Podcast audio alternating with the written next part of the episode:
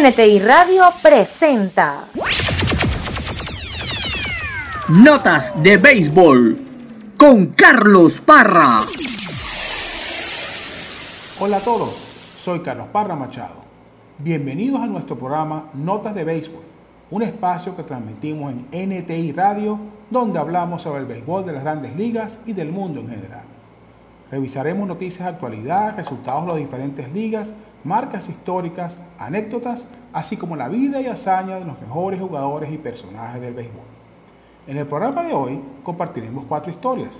En primer término, en nuestra sección Historias en el Diamante, hablaremos sobre Ray Chapman, el único jugador en la historia de las grandes ligas que murió a consecuencia de un pelotazo.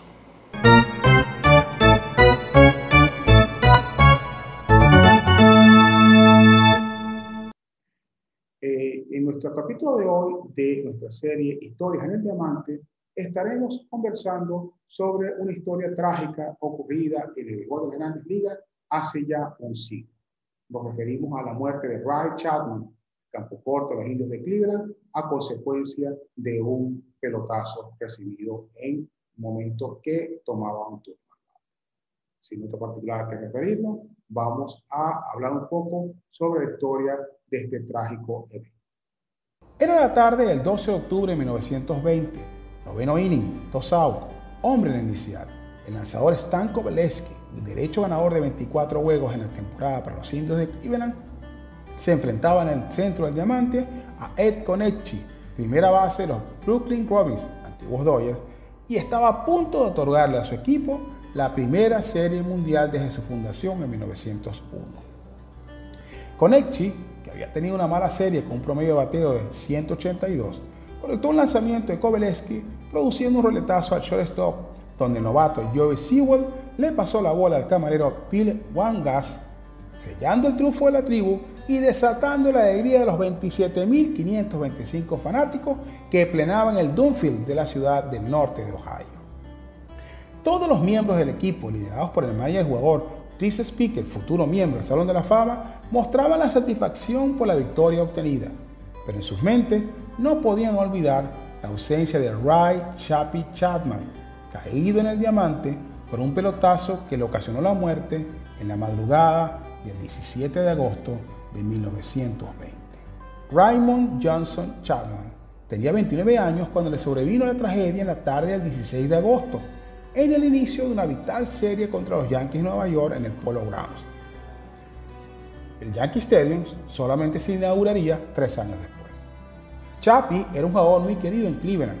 Había nacido el 15 de enero de 1891 en la pequeña localidad de Beaver Dam, Kentucky, y se encontraba en su noveno año como jugador de grandes ligas todos ellos con los indígenas. Chapman no era muy alto y fornido, medía 1.77 metros y pesaba 77 kilogramos. Jugaba regularmente como shortstop, con un gran rango que le permitía llegar a muchas pelotas, aunque no era muy confiable en la posición. En 1917 fue líder en asistencias y out, y al mismo tiempo llegó a cometer 59 errores. Compensaba esas carencias con su velocidad y pundonor. Llegó a estafarse 238 almohadillas y fue líder en sacrificios en la liga tres veces en su carrera, totalizando 334 toques de sacrificio. En 1918 fue líder de la liga en carreras anotadas con 84 y en boletos recibidos.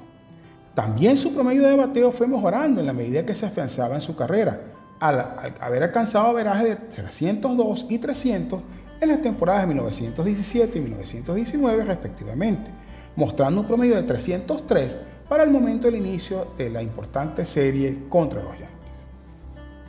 Para el lunes 16 de agosto de 1920, existía una enconada lucha entre tres equipos disputándose el liderato de la Liga Americana.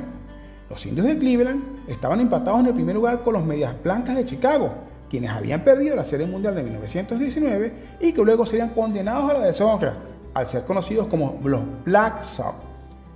Y encontrándose a medio juego estaban los Yankees de Nueva York. Las expectativas para esa serie de tres encuentros entre las novenas de Cleveland y Nueva York atrajeron para el primer desafío a 22.000 fanáticos que estaban a punto de disfrutar de un duelo que se antojaba cerrado por la participación de dos lanzadores diestros extraordinarios, Stan Kobeleski por los Indios de Cleveland y Carl Mays por los Yankees.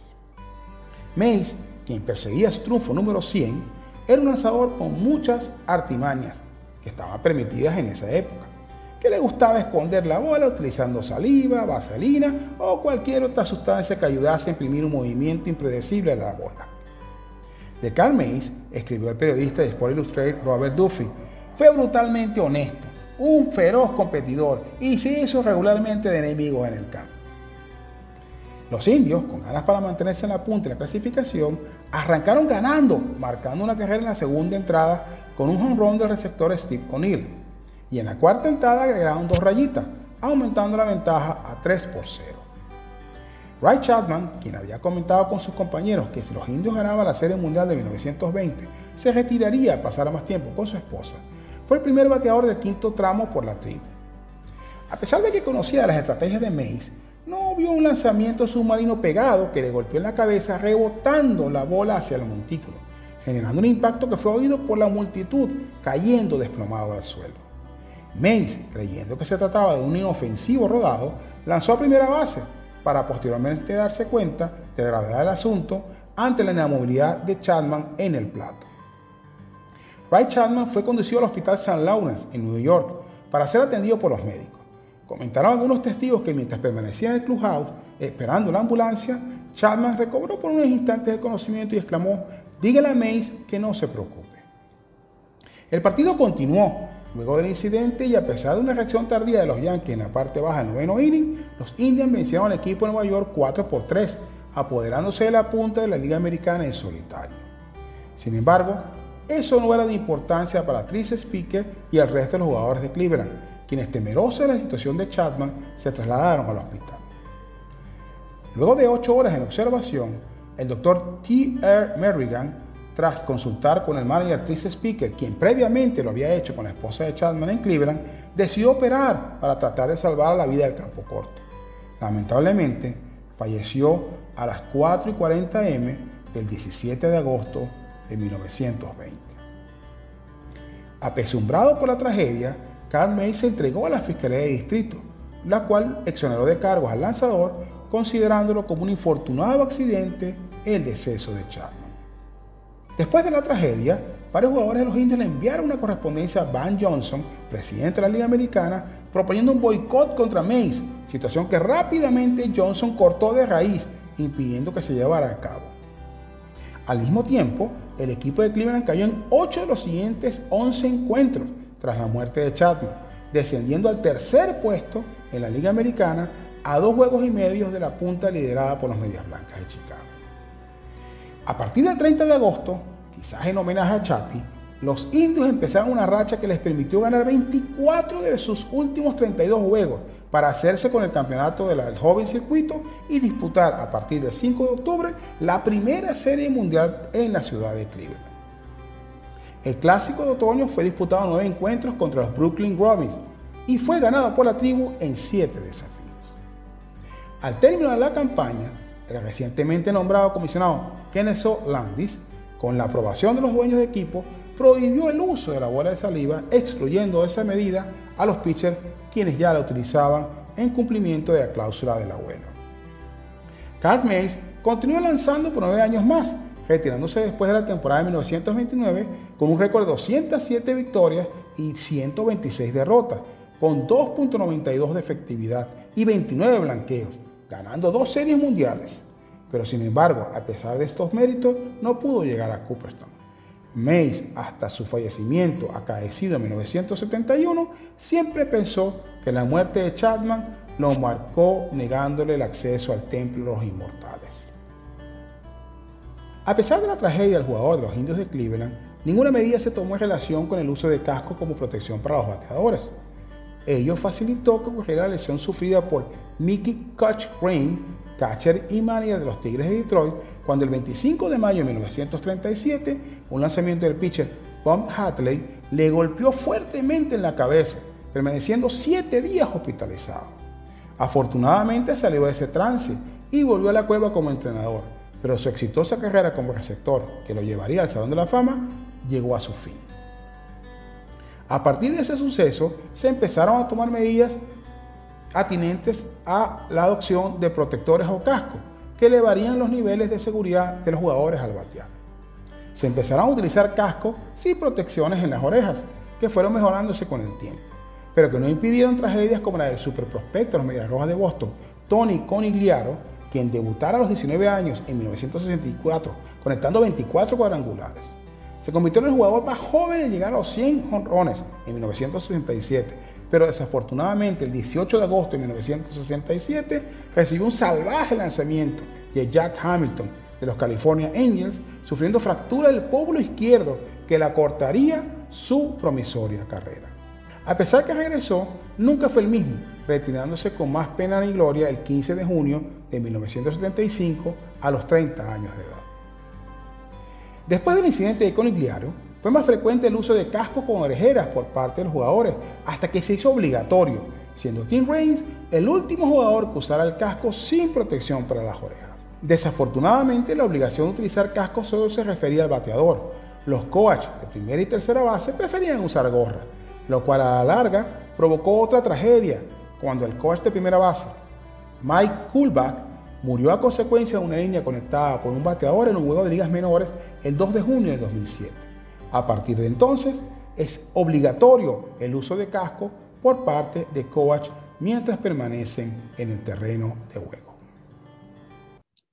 Lamentablemente, eh, esta situación se presentó hace ya más de 100 años y que afortunadamente no ha vuelto a presentarse en los campos de la Sin embargo, debemos tomar en cuenta que eh, nunca está de más cualquier protección que tenga que hacerse para preservar la integridad y la vida, no solamente de los jugadores, sino de los asistentes a cualquier estadio de béisbol. Dramática la historia de Ray Chapman, quien perdió la vida en 1920, así como la de Mickey Cochrane y Tony Conigliaro, y la del coach Mike Kulbach, quien murió a consecuencia de una línea conectada por un bateador en un juego de ligas menores. Nuestra segunda historia de hoy está conectada de alguna manera con la tragedia de Ray Chapman. Nos referimos a la aplicación de la cláusula del abuelo que permite secciones a jugadores quienes no tienen que cumplir alguna norma específica. Hablemos de la cláusula del abuelo en las grandes ligas, una norma que no se aplica igual para todos. Era la tarde del 20 de septiembre de 1934 en el Everfield de Brooklyn, en el juego entre los anfitriones Dodgers y los Piratas de Pittsburgh. Se encontraba ya en la parte baja del octavo inning con la pizarra 2 por 1 a favor del equipo de casa. En ese momento del juego, el manager de los bucaneros, Pi Traynor, decide darle la bola al veterano de 41 años, Burlex Grimes, en sustitución del abridor Wade Hart. En su actuación, Grimes retiró consecutivamente los tres bateadores que enfrentó, el camarero Tony Cusinello, el left field Johnny Frederick y el antesalista Joe Strip.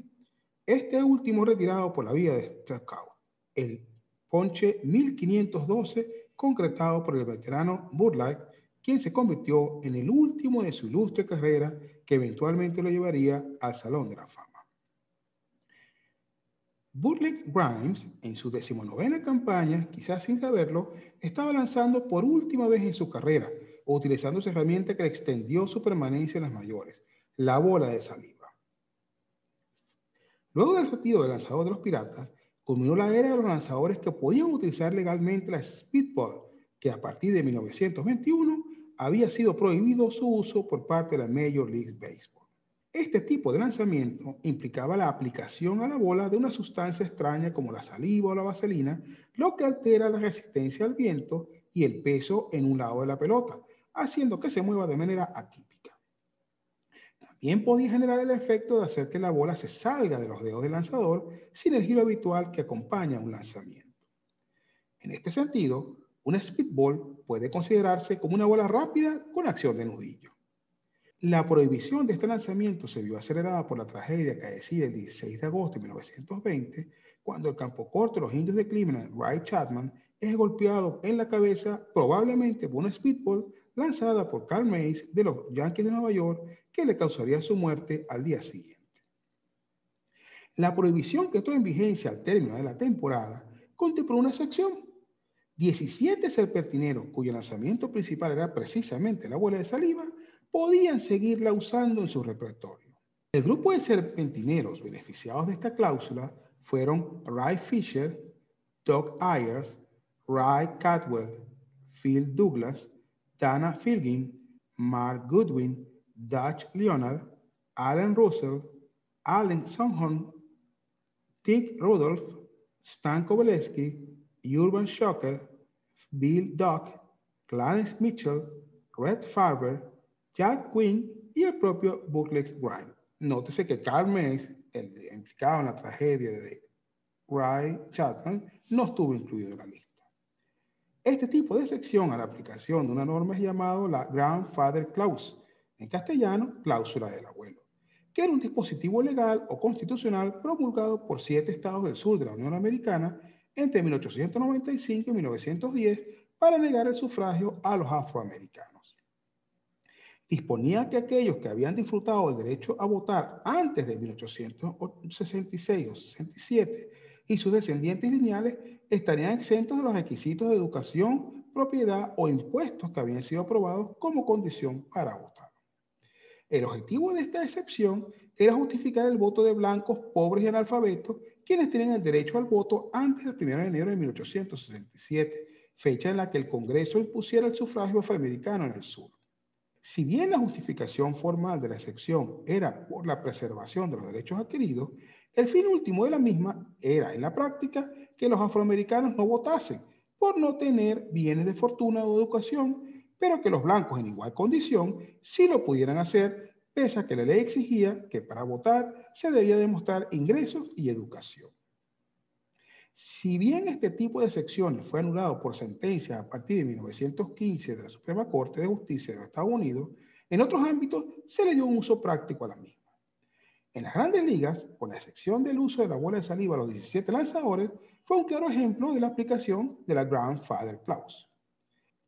Cabe votar que dentro del grupo de los excepcionados, Stan Kowaleski, retirado en 1928 con los Yankees, Red Farber, quien jugó hasta 1933 con los Medias Blancas de Chicago como su prostero equipo, y Burles Grimes, quien concluyó su carrera en 1934 con los Pirates de Pittsburgh, tienen una placa en Cooperstown. Tenemos otros ejemplos en el mundo de las grandes ligas del uso de la cláusula del abuelo. El uso del casco sin orejeras para el bateador. En las reglas oficiales del béisbol, en su disposición 1.16 y su literal C reza, todos los jugadores de grandes ligas deberán usar un casco de orejera sencilla o, si el jugador lo prefiere, un casco de doble orejera. Esta disposición, cuando entró por primera vez en vigencia, dejó abierta la aclaratoria que los jugadores que jugaban en las grandes ligas previa a 1983 no estaban obligados a portar cascos con orejeras al momento de batear.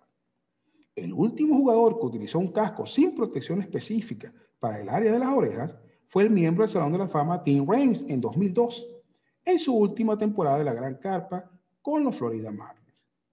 Raines tenía el derecho de utilizar la Grandfather Clause, puesto que había iniciado su carrera en 1979 con los Expos de Montreal. El último jugador elegible para no usar el casco con orejera fue Julio Franco, quien había iniciado su carrera en las mayores en 1982 con los Phillies de Filadelfia.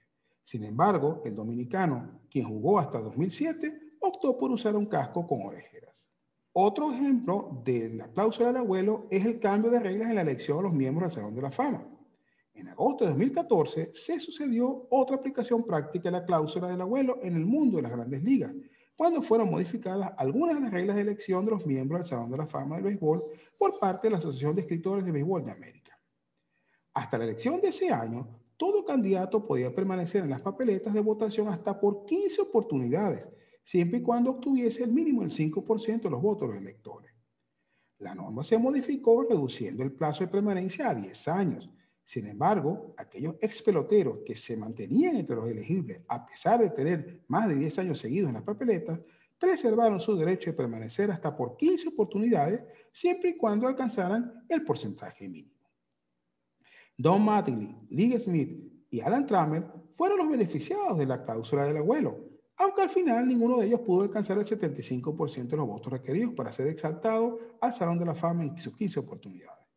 Cabe señalar que Lee Smith y Alan Trammell llegaron a Cooperstown vía comité de veteranos. Otro ejemplo de la cláusula del abuelo en las grandes ligas es el retiro del número 42. Una de las más famosas y conocidas ocasiones de la aplicación de la cláusula del abuelo fue en 1997, cuando las grandes ligas, en el marco del homenaje del 50 aniversario del debut de Jackie Robinson con los Dodgers de Brooklyn, rompiendo la barrera racial, decide retirar el uso del número 42 que utilizó Robinson durante su permanencia en Gran Carpa en todos los 30 equipos de las mayores. Solo se les permitió seguir utilizando el número 42 a aquellos jugadores que lo venían portando para el momento de anunciarse la medida, lo que se extendió a 14 grandes ligas que llevaban el dorsal 42 en sus equipos, a saber, Dennis Cobb con los Marlins de Florida, Tom Goodwin con los Reales de Kansas City, Buddy Groom con los Atléticos de Oakland, Fernando Hernández con los Tigres de Detroit, Butch Husky con los Mets de Nueva York, Michael Jackson con los Indios de Cleveland, Scott Carr con los Cerveceros de Milwaukee, José Lima con los Astros de Houston, Mariano Rivera con los Yankees de Nueva York, Kick Reuter con los Gigantes de San Francisco, Matt Samion con los Rancheros de Texas, Jason Smith con los Piratas de Pittsburgh, Mo Bone con los Medias Rojas de Boston y Lenny Webster con los Orioles de Baltimore. Ya para 1998, la lista se redujo a siete jugadores. Husky, Jackson, Carr, Lima, Rivera, Bond y Webster. Lista que finalizó con el retiro de Mariano Rivera en 2013. El panameño tuvo el privilegio de ser el único jugador que utilizó el número 42 por 10 temporadas desde que Mo Bond dejara las grandes ligas al terminar la campaña de 2013. Como se puede apreciar en estos ejemplos, no siempre en el universo de las grandes ligas algunas normas se aplicaron igual para todos los jugadores. En nuestra sección, hablando de los Royals, conversaremos sobre Hanser Alberto, el jugador dominicano quien está en el sprint training con los Reales de Kansas City, enfocado en hacer el roster para el Opening Day. Escucharemos las declaraciones del propio jugador sobre la sorpresa que le causó su no renovación de contrato con los Orioles y las expectativas que tiene de hacer el equipo con los Royals. El dominicano Hanser Alberto está repartiendo palos en el sprint training con toda la intención de hacer el equipo con los Reales de Kansas City en esta temporada 2021. De ese tema estaremos conversando en nuestra sección hablando de los Royals. Hanser Alberto, quien se encuentra en estos momentos eh, eh, jugando los entrenamientos primaverales para los Royals de Kansas City, con toda la intención de poder lograr hacer el equipo del roster de los 26 para el día inaugural de la temporada que inicia, como sabemos, el primero de abril. Alberto es un jugador que en las dos últimas temporadas estuvo con los Orioles de Baltimore, lo estuvo bastante bien desde el punto de vista ofensivo, llegó a tener un promedio de 299 en el transcurso de esas dos campañas, pero que sorpresivamente los Orioles no le ofrecieron contrato y quedó libre en el mercado. Ante esa circunstancia, los Reales de Kansas City, necesitados de un jugador que pudiera ocupar el rol de utility, eh, contactaron a Alberto y le ofrecieron un contrato de ligas menores con invitación a, a los campos primaverales eh, en Surprise, Arizona, donde juegan los Reales de Kansas City en primavera. Alberto, el, a partir entonces del 5 de febrero, que fue cuando firmó ese contrato con Kansas City, se unió a la disciplina del equipo y eh, en estos momentos, como le dije, se encuentra en, jugando los entrenamientos primaverales y lo está haciendo bastante bien. Hasta este momento, Alberto ha participado en 10 encuentros, en uno de ellos ha sido el abridor, eh, ha formado parte del line titular, pero ha, tomado 22 eh, turnos y de esos 22 turnos ha conectado 9 indiscutibles para dar eh, un promedio de 409. De esos 9 indiscutibles, dos de ellos han sido dobletes. Llama la atención el, buen contacto que ha tenido Alberto, puesto que en los 22 turnos oficiales solamente se ha apoyado en dos oportunidades. Eh, Alberto, eh, como le digo, eh, de principio, cuando estuvo con los Orioles, jugó como titular, fundamentalmente en la intermedia, llegó a cubrir hasta 142 juegos en las dos campañas que tuvo eh, con los Orioles en la segunda base y aspira en esta temporada de primer término a ser el roster, pero fundamentalmente le gustaría jugar todos los días. Nosotros tuvimos la oportunidad de hacer unas preguntas en una rueda de prensa a Alberto y le preguntamos básicamente sobre dos cosas. La primera de ellas sobre cómo fue su reacción ante el hecho que ante esta, las buenas temporadas que tuvo con los Orioles, el equipo de Baltimore optó por no renovar el contrato. Y la segunda pregunta era cuál era el papel que creía él que podía estar ocupando con los Reales de cara a la temporada 2021. Eh, su respuesta eh, fue, eh, fue, enfático en señalar que le tomó por sorpresa la decisión de los Orioles, pero que esto es un negocio. Y en cuanto al tema de la, el papel que puede jugar, su objetivo principal, lo dijo, es hacer el equipo. Es formar parte del roster de los 26 que eh, eh, tiene que tener la, nómina para el momento del opening day. yo creo que con lo que ha hecho Alberto, en lo que las participaciones que ha tenido en la pretemporada, creo que ya ese papel está prácticamente seguro. Obviamente, la, decisión final la tiene el manager Mike Martini, quien tendrá que eh, determinar quiénes van a ser los 26 jugadores que eh, formarán el roster eh, del día inaugural. Entiendo que por la versatilidad que presenta Hansel Alberto, es bastante factible que él haga el equipo, puesto que si bien es verdad que su posición, digamos, natural es la segunda base, también ha cubierto el shortstop y la antesala con probada solvencia. Además del hecho de que eh, Alberto, eh, que es originario de San Francisco de Macorís, en República Dominicana, eh, ha bateado bastante bien en las últimas dos campañas, como le digo, un promedio de 299 y también ha refrendado esa habilidad ofensiva en los entrenamientos primaverales. En cambio, la segunda base titular de los Royals, que debería ser Nicky López, hecho fue el, el camarero regular en la temporada 2020, tiene muy buena solvencia defensiva, quedó entre los finalistas al premio de guante de oro el año pasado, eh, sí es bastante débil en cuanto al punto de vista ofensivo. En la caja de bateo el año pasado apenas pudo batear para 201. Y si bien es verdad que es la, la apuesta principal que tienen los Royals para ocupar eh, la defensa del segundo cojín, no podemos descartar el hecho que si no eleva su promedio de bateo a un número bastante significativo, eh, Alberto pudiese quitarle la posición. Eh, hace poco, eh, Bobby Witt, que es el novato estrella que tiene los Royals, fue bajado a las ligas menores, por lo tanto la competencia para ser el suplente de cuadro pareciera estar allanada a favor de Hansel Alberto, que como le di, como, me comentó en, su respuesta de la, a la pregunta que le hice sobre su papel que va a tener con los Royals a partir de este año, eh, me acotó que él le gustaría jugar todos los días. Y, la posición donde pudiera jugar todos los días es la que en estos momentos ocupa López. Eh, veo difícil que pueda quitarle el puesto, la titularidad, ni a Hunter de Ossier en la antesala, ni a Alberto Montesí en el campo corto, aunque por, probablemente los días que ambos jugadores requieran descanso, va a estar Hansel Alberto eh, ready para ocupar eh, ambas posiciones, pero insisto, no podemos descartar el hecho que si habiendo sido el titular en la intermedia con, con los oropéndolas en las dos últimas campañas, no sería nada sorprendente que pudiera ocupar el mismo rol con los Reales de Kansas City, siempre y cuando Nicky López no eleve su eh, desempeño con el Madrid. Ahora les voy a presentar las eh, preguntas eh, que le hice a Hansel Alberto en la rueda de prensa eh, para poder enterarnos de primera mano las opiniones del jugador en torno a su salida de los Orioles y al papel que tendría con Kansas City de cara a la temporada de 2021. Hansel, Carlos Parra de Con las Bases Llenas.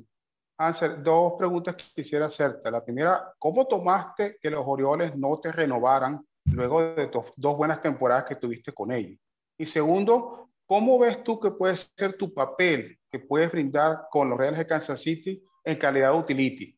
¿O estás apostando a ser titular en algunas posiciones del cuadro? Eh, bueno, lo primero me sorprendió bastante. Eh, de verdad que sí, yo pensé, ¿sabes? De la manera que yo me, me han tratado durante la temporada muerta de, de, este 2020, fue bien, la comunicación buena, trabajando duro, eh, todos los días en contacto con ellos, fue una sorpresa, pero imagínate, al final del día esto es un negocio y creo que hay movimientos que hay que hacerlo, que uno entiende que los equipos necesitan hacer, me tocó a mí en esa parte, aunque fue una sorpresa para muchos, pero imagínate, eh, hay que estar listo mentalmente, que este negocio es así, las cosas han cambiado mucho ya que está ready. Y bueno, imagínate, eh, ya con estos últimos dos años que yo he tenido, bastante bueno jugando regular, eh, lo primero, tú sabes, hacer el equipo, obviamente me gustaría ganarme una posición para poder estar jugando todos los días, pero de no ser así, lo importante es hacer el equipo, estar preparado y esperando, eh, tú sabes, poder ayudar al equipo en lo más que yo pueda. Verdaderamente es interesante ver la actitud que presenta Hansel Alberto, que se ve como una persona segura de sí mismo y enfocado en lograr el objetivo, que es quedarse con los Royals para esta temporada de 2021, eh, que, como les digo, está próxima a empezar. Eh, si les gustó el video, le agradezco por favor que le den un like eh, y asimismo se suscriban a mi canal y le den a la campanita para ser notificados de videos tales como los que acabamos de disfrutar. Ojalá que Hansel Alberto pueda formar parte del roster para el día inaugural de la campaña el próximo primero de abril en rol de utility. Hasta el momento está bateando muy bien con los Royals y todo indica que se va a quedar con el equipo. Para finalizar el programa de hoy, los dejamos con la vida y hazañas de Frank Thomas, de Big Hurt, quien tuvo una brillante carrera que le mereció una placa en el Salón de la Fama en la clase de 2014. Muy pocos jugadores han tenido la habilidad de combinar un extraordinario poder con el madero con una increíble capacidad de conseguir bases por bolas. Frank Thomas, quien permaneciera 19 años en la Gran Carpa, fue uno de ellos. Frank Edward Thomas nació el 27 de mayo de 1968 en Columbus, Georgia. Dotado de extraordinarias condiciones físicas, con una altura de 1.96 metros y 108 kilogramos de peso, estaba destinado a ser un ala cerrada del fútbol americano. Recibió una beca de la Universidad de Auburn para desarrollar en dicho instituto su potencial en el deporte de las tacleadas y los touchdowns.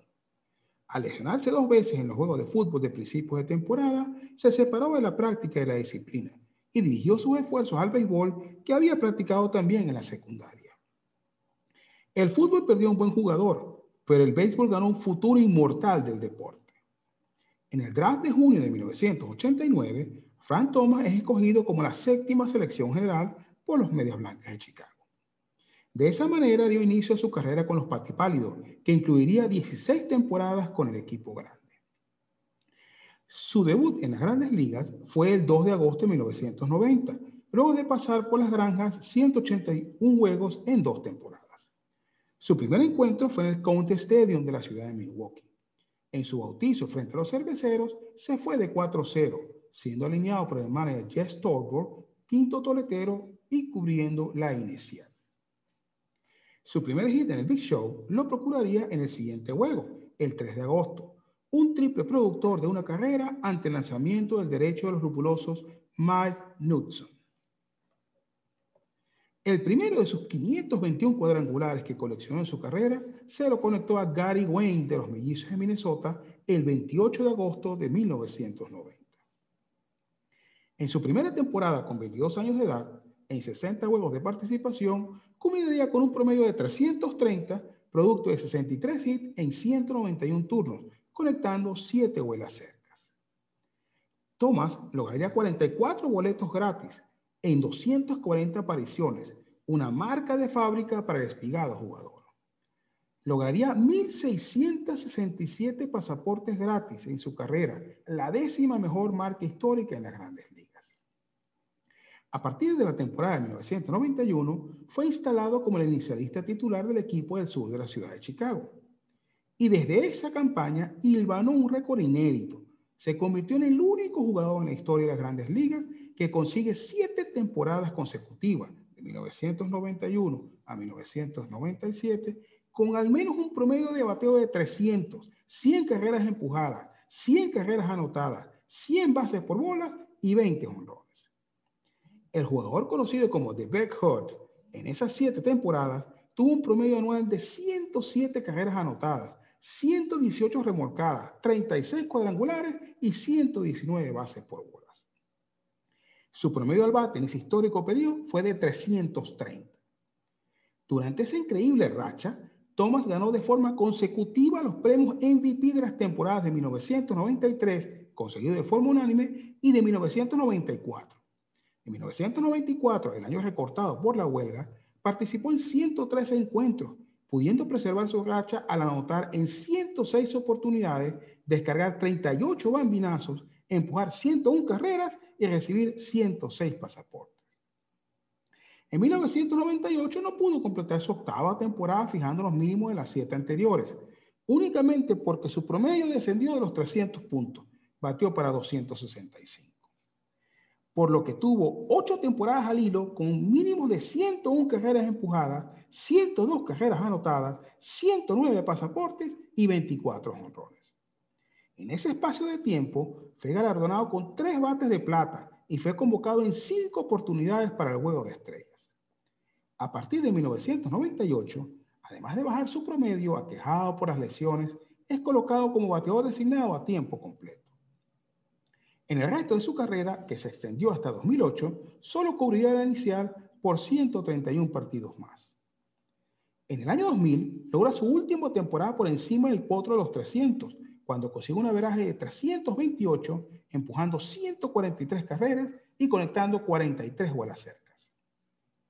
Thomas terminó segundo en la votación del MVP esa temporada, detrás de Jason Jambi de los Atléticos de Oakland, y ganó el premio al jugador de regreso del año 2000 del joven circuito. En 2005, ya con 37 años, las condiciones físicas de Thomas habían mermado considerablemente. Solo participó en 34 juegos. Irónicamente, en esa campaña los Medias Blancas lograron acceder a la Serie Mundial y su histórico líder no era parte del roster del equipo campeón de la Liga Americana. A pesar de ello, Thomas fue elegido para hacer el primer lanzamiento ceremonial del Clásico de Otoño el 22 de octubre de 2005 en Chicago. ¡Qué sensación! dijo Thomas. Tenía lágrimas en los ojos. Saber realmente que los fanáticos se preocupaban tanto por mí fue una gran sensación. Uno de mis momentos más orgullosos de mi carrera. Aunque Frank Thomas no estaba en la lista de postemporada, ganó un anillo de serie mundial por sus aportes durante la zafra. De esa forma, acabó su carrera de 16 torneos con el equipo de Chicago. El 31 de enero de 2006, firma con los Atléticos de Oakland un contrato por una temporada y 500 mil dólares con incentivos. Con el equipo californiano, Thomas adquirió un segundo aire. Impulsó 114 carreras, undécima vez que lo consigue su carrera, y conectó 39 cuadrangulares. Quedó cuarto en la votación del jugador más valioso, y detrás de Jim Tom en el premio del retorno del año. En 2007 pasa a los Azulejos de Toronto, con quienes firmó un contrato de dos temporadas y 18 millones de dólares. Logra en su primera campaña con los canadienses descargar 26 cuadrangulares, incluyendo su número 500, el 28 de junio de 2007, ante el venezolano Carlos Silva de los Mellizos de Minnesota. El 20 de abril de 2008 es dejado en libertad por los azulejos y firma nuevamente con los Atléticos. Ya con 40 años en sus hombros, Thomas se retira esa temporada. Su último partido fue el 29 de agosto de 2008. Después de no jugar en la temporada 2009, Thomas firmó un contrato de un día con los Medias Blancas el 12 de febrero de 2010 y anunció su retiro. Durante la misma conferencia de prensa, los Medias Blancas, para quienes jugó las primeras 16 temporadas de su carrera, anunciaron que retirarían el número 35 el 29 de agosto siguiente. En la organización de los medias blancas, Frank Thomas es el líder en porcentaje de envasado y deslugue. También comanda los departamentos históricos de honrones, 448, impulsadas, 1465, bases por bolas, 1466 y extra bases, 906. Fue elegido para formar parte del Salón de la Fama en su primer año de elegibilidad en 2014.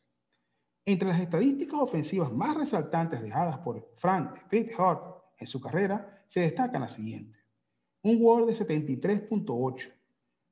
Tomó 8.199 turnos. Conectó 2.468 hits. Descargó 521 cuadrangulares.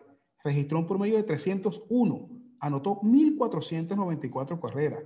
Remolcó 1.704 rayitas. Se robó 32 bases y dejó un OVP de 419, un slogan de 555 y un OPS de 970. Hemos llegado al final de nuestro programa de hoy de Notas de Béisbol. Espero que haya sido del agrado de todos ustedes. Volveremos con un nuevo programa el próximo viernes a partir de las 6 pm.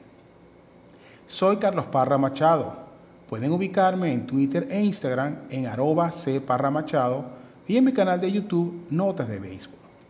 También los invito a escuchar toda la excelente programación que tenemos en NTI Radio y a seguirnos en la cuenta Twitter arroba NTI-radio y en Instagram y YouTube en NTI Radio. Hasta una próxima oportunidad.